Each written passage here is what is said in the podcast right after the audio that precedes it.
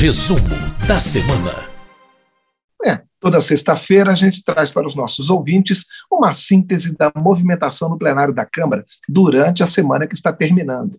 E hoje quem está conosco para essa tarefa é o Antônio Vital, o repórter da Rádio Câmara, que é o setorista de plenário e acompanha de perto as votações.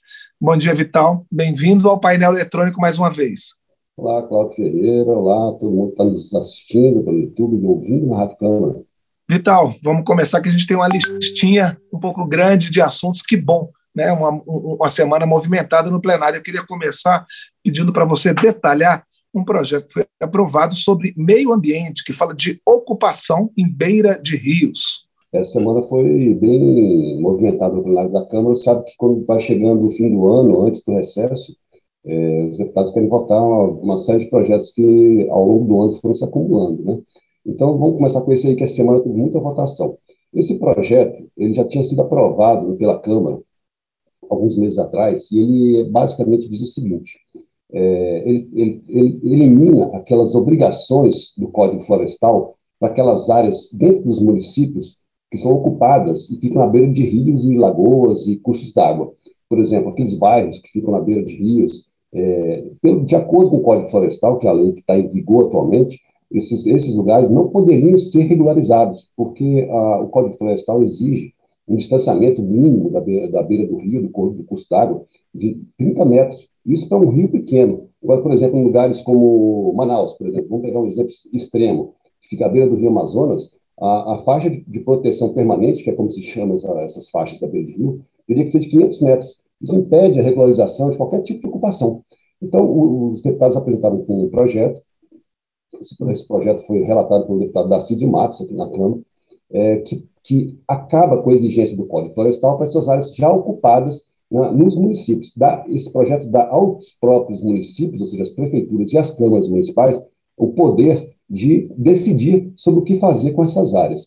É, um projeto foi muito, é, é muito polêmico, ele tinha sido aprovado pela Câmara no, em setembro e foi para o Senado. Lá no Senado, é, ele foi alterado é, e os senadores devolveram para o projeto a exigência mínima de pelo menos 15 metros, né? e, e uma exigência é, mais rigorosa ainda para as áreas na beira do rio que ainda não foram ocupadas, que ainda estão preservadas, que essas deveriam seguir o, a, alguns parâmetros do Código Florestal. Essas alterações do Senado foram votadas essa semana na Câmara, e os deputados derrubaram todas as alterações do Senado e devolveram o texto original, que é aquele que dá aos municípios autonomia para decidir sobre isso. Foi muito polêmico, porque os deputados ambientalistas disseram que, é, a, além de regularizar as áreas já ocupadas nas, nos municípios, o projeto permite que as áreas ainda preservadas venham a ser ocupadas, de acordo com a decisão do município. Então, esse projeto foi aprovado nas duas casas e agora vai para a sanção presidencial. Vital, do meio ambiente a gente passa para a educação, porque na lista de aprovações também teve a regulamentação do Fundeb, o Fundo de Manutenção e Desenvolvimento da Educação Básica. É, esse, é, na verdade, o Fundeb, no ano passado, o Congresso tornou o Fundeb permanente. O Fundeb tinha sido criado alguns anos atrás, mas ele tinha prazo de validade. E no ano passado, o Congresso tornou ele permanente e a Câmara aprovou já, já tinha aprovado uma regulamentação. A regulamentação é como é que funcionaria na prática ah, os repasses, como seriam é, captados os recursos, de onde viriam os recursos, como seriam distribuídos, etc. Só que teve é, dois problemas aconteceram esse ano, depois que a Câmara já tinha aprovado a regulamentação do Fundeb. Para esse dinheiro ser distribuído para os municípios, os municípios tinham que enviar para o governo uma série de informações para que é, fosse, é, essas informações fossem usadas numa série de cálculos para determinar como seria a distribuição. Só que até agora, 40% dos municípios não tinham enviado nenhuma informação para o governo. Então ficou complicado seguir a regulamentação anterior, que determinava como seria essa distribuição. Além disso, além disso é, havia uma série, uma insegurança dos prefeitos em relação ao uso desse dinheiro. Por quê? Porque 70% do, dos recursos do Fundeb eles têm que ser aplicados obrigatoriamente no pagamento de pessoal das escolas. Professores, né, são, ah, quando você pensa em pagamento de pessoal das escolas, você pensa automaticamente em professores. Só que tem uma série de outras categorias profissionais é, ligadas à educação e os prefeitos estavam em dúvida se eles poderiam ou não também é, ser beneficiados com esses repasses. Então, é, esse projeto que altera a regulamentação, ele define isso, ele aumenta o prazo para os municípios, até 2023, para os municípios mandarem as informações é, necessárias para a distribuição, e aí, enquanto isso vai se seguindo a, a, os critérios atuais, e, além disso, acrescenta uma série de categorias é, entre, pra, é, nessa lista de, de, de, de, profissionais que seriam beneficiados com, as, com os repasses de 70% obrigatórios para pagamento de pessoal. Então, vai, é, vai beneficiar, por exemplo, professores, óbvio, e também outros, por exemplo, quem, os, aqueles encarregados de suporte pedagógico, diretores de escola, inspetores, supervisores, até merendeiras estão é, dentro dessa lista. Né? Isso foi muito comemorado na Câmara nessa semana, quando foi aprovada essa regulamentação, e o que houve de. É, o, o, muitos deputados lamentaram que, por exemplo, os psicólogos e assistentes sociais que fazem parte dessa, dessa, desse grupo multidisciplinar que, é, que atende os alunos nas escolas, estão de, ficaram de fora da lista dos, é, dos beneficiados pelo, pelo repasse obrigatório de 70% do recurso do Fundeb. Eles estão incluídos na, como opção é, para os municípios pagarem, mas nos 30% restantes. Né? Ah, muitos deputados, vários partidos disseram que é, assumiram o compromisso de tentar mudar isso, porém, como era uma coisa meio emergencial, você mudar a regulamentação do Fundeb, foi aprovado dessa maneira, para que esse recurso possa ser usado pelos prefeitos com segurança jurídica e para que ah, os profissionais sejam beneficiados, é, não só os professores.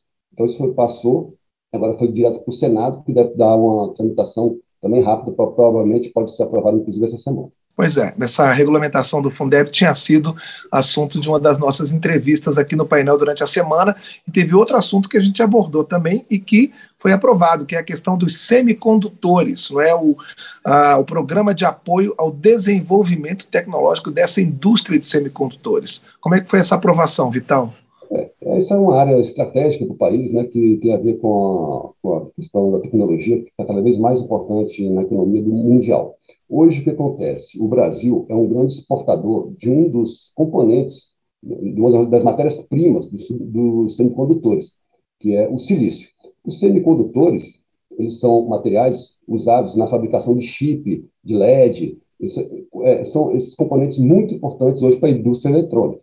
Então, é, só que o, o, problema é, o Brasil hoje, ele é exportador da matéria-prima bruta e importa grande parte do, do, do, material já manufaturado, que são esses semicondutores e os chips dos LEDs. Né?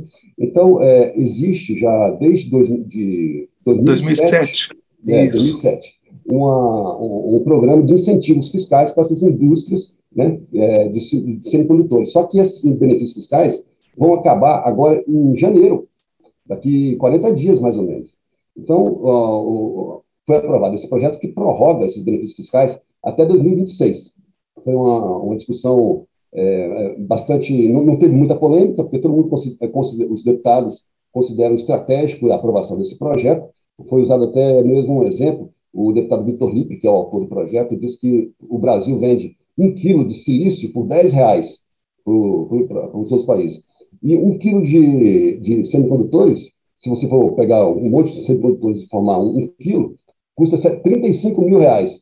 Então, assim, é, para você ver a, como é importante você ter, é, você investir no desenvolvimento desse setor da economia. Agora, esse projeto foi para o Senado, existe todo um esforço para que seja aprovado ainda essa semana antes do recesso, na semana que vem antes do recesso parlamentar, para que realmente seja, seja adiada a, seja prorrogado o prazo de, de, de incentivos fiscais para esse setor. Caso contrário, daqui é, 40 dias vai acabar o, o, vão acabar os incentivos e essas empresas serão prejudicadas. Pois é, aquela velha discussão, investimento em matéria-prima, investimento em produto com valor agregado, né?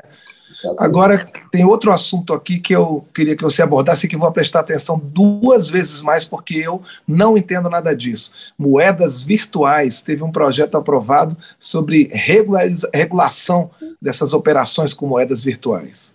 É, o, todo mundo tem acompanhado o noticiário, é, ouvindo falar de pirâmides financeiras, de pessoas que ficaram absolutamente ricas em pouco tempo investindo nisso, ou pessoas que sofreram golpes, etc. Né? É, as moedas virtuais, é, são uma opção de investimento no mundo, no mundo todo, né?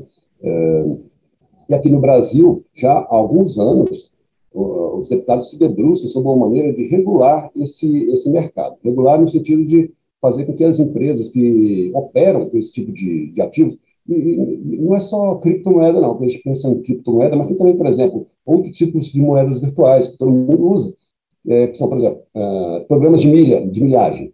Isso aí não deixa de ser uma moeda virtual. E esse, e esse setor é totalmente fora, fica, está hoje totalmente fora de qualquer regulação. regulação. A discussão no Congresso é tem um projeto que foi derivado até de uma discussão da comissão especial, é, foi deputado, apresentado pelo deputado Auro Ribeiro, que teve como relator o deputado Expedito Neto. Esse projeto ele determina que o governo federal vai ter que fiscalizar e regular as operações dessas empresas que, que lidam com esse tipo de ativo. Né? As empresas vão ter que prestar informações, vai ter que ter autorização para funcionar, e estabelece também penas para quem, é, até no Código Penal, para quem cometer fraudes com esse tipo de moeda. Né? Esse, esse, projeto acrescenta um novo tipo de estelionato no Código Penal, com uma pena de 4 até 8 anos de prisão.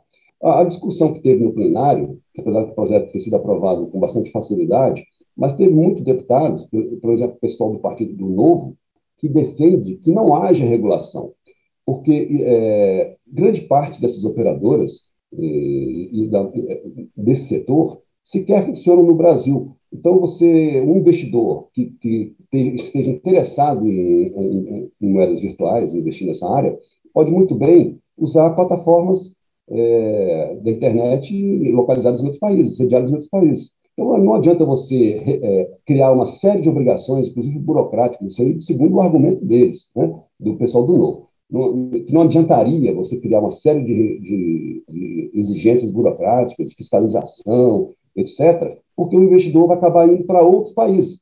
Que é um, então, assim, é, já, o, já quem defende o projeto, por exemplo, o relator, o deputado Espírito Neto, diz que não, que é importante dar alguma segurança para o investidor, e esse projeto justamente tem essa intenção, de você permitir que haja um controle por parte do Banco Central, apesar de que o projeto não fala do Banco Central, porque existe um, um é, do ponto de vista jurídico, o Congresso não pode determinar ao governo federal qual órgão fará esse tipo de esse controle. Isso deixa em aberto, mas é, o projeto foi pensado para que o Banco Central atue nisso aí. Enfim, foi, passou na Câmara e agora vai para o Senado e essa discussão vai prosseguir. Vital, das aprovações, eu queria passar para uma rejeição. Havia um pleito para que um projeto sobre atos terroristas eh, fosse examinado em regime de urgência. E os deputados rejeitaram essa proposta. Como é que foi isso? É, na verdade, é um projeto muito polêmico, já está em tramitação dois, desde 2019. É um projeto que cria é, é, ferramentas para o Estado é, é, combater e prevenir atos terroristas. Só que a, a oposição é, aponta que esse projeto é, ele é muito aberto quando você descreve o que, que é um ato terrorista e permite que o, o Estado, o poder público, e a, a polícia e o, qualquer outro tipo de instituição policial possa fazer, é, operar para coibir atos terroristas, inclusive com infiltração, com, com, usando todo um serviço de inteligência que hoje não é muito claro na nossa legislação, etc. Então, esse projeto foi muito discutido no plenário, porque a oposição aponta que ele permite, por exemplo, ao, ao deixar muito aberto o conceito de, de ato terrorista, ele permite, por exemplo, que haja uma repressão ou investigação indevida a movimentos sociais que queiram, por exemplo, fazer uma manifestação ou que queiram fazer algum, algum outro ato, né? mesmo, é, de, mesmo democrático, pacífico, dentro das regras. Até mesmo, por exemplo, o deputado Arthur Oliveira Maia, que foi o relator da lei antiterrorismo, que foi aprovada em 2016, ele achou que o conceito de terrorismo dentro dessa, dessa lei está muito aberto.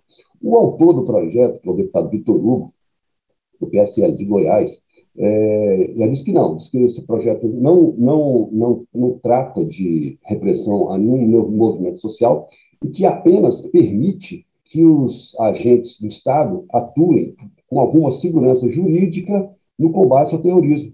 Porque hoje, por exemplo, existe uma.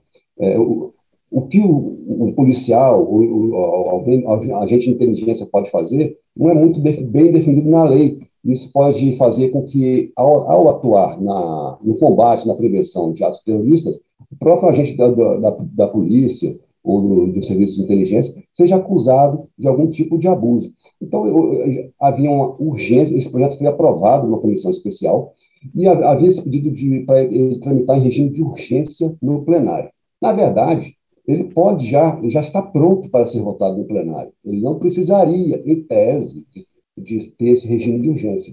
Só que, como é um assunto muito polêmico, é, há uma, uma, uma, análise de que, com o pedido de urgência aprovado, ele poderia realmente entrar na pauta, porque tem centenas de projetos no plenário com o pedido de urgência aprovado. Não necessariamente eles entram na pauta, porque isso depende de vários outros fatores, inclusive de vontade política, de acordos, etc, etc.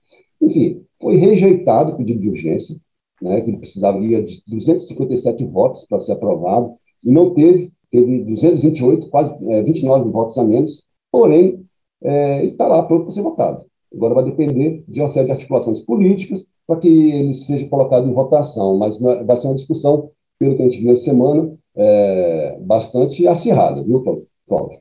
Pois é, Vital.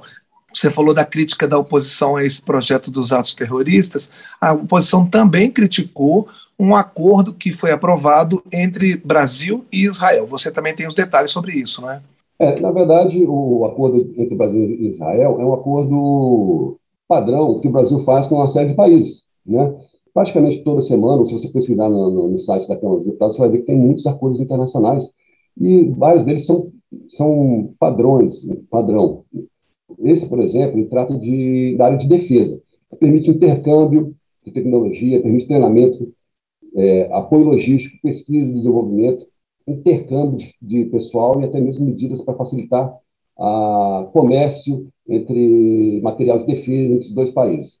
O Brasil já fez acordos parecidos com vários outros países. Só que, nesse caso, a, a, a oposição é, criticou muito a assinatura de um acordo com Israel, é, sob o argumento de que Israel fere direitos humanos ao, com sua política é, relativa aos palestinos.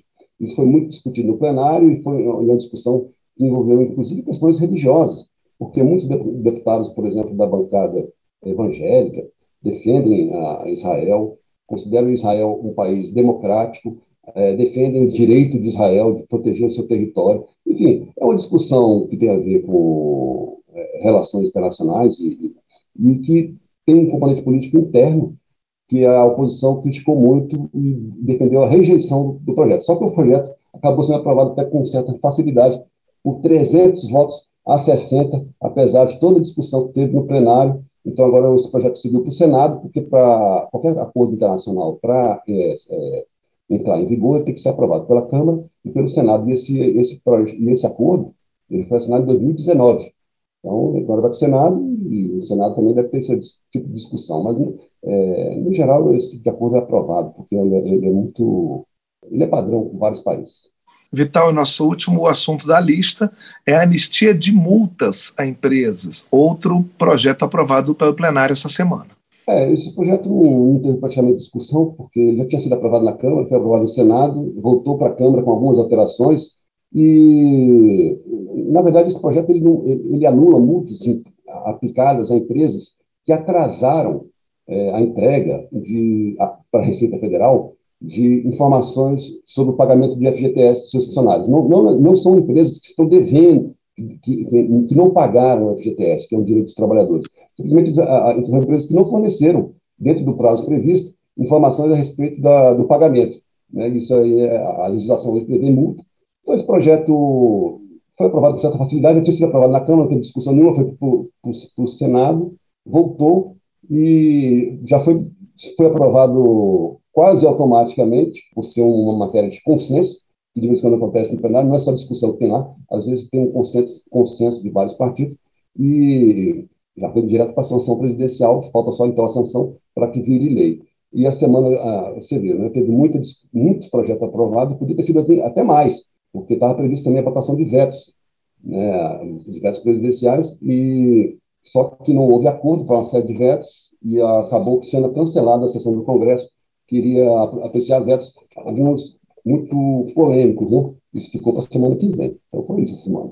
Então, semana que vem teremos mais trabalho. Que bom que você está aqui para detalhar, para esclarecer a gente sobre esses projetos, sobre essas discussões do plenário. Semana que vem vai ser. Vai ter muito mais coisa, viu, Cláudio? A gente, a, na sexta-feira que vem você vai saber como é que vai ser. Mas tem, ó, tem os vetos, tem a aprovação do orçamento, tem PEC explicatórios que vai voltar do Senado, a parte que o Senado alterou. Enfim, vai ser uma semana movimentada. Fim de ano movimentado.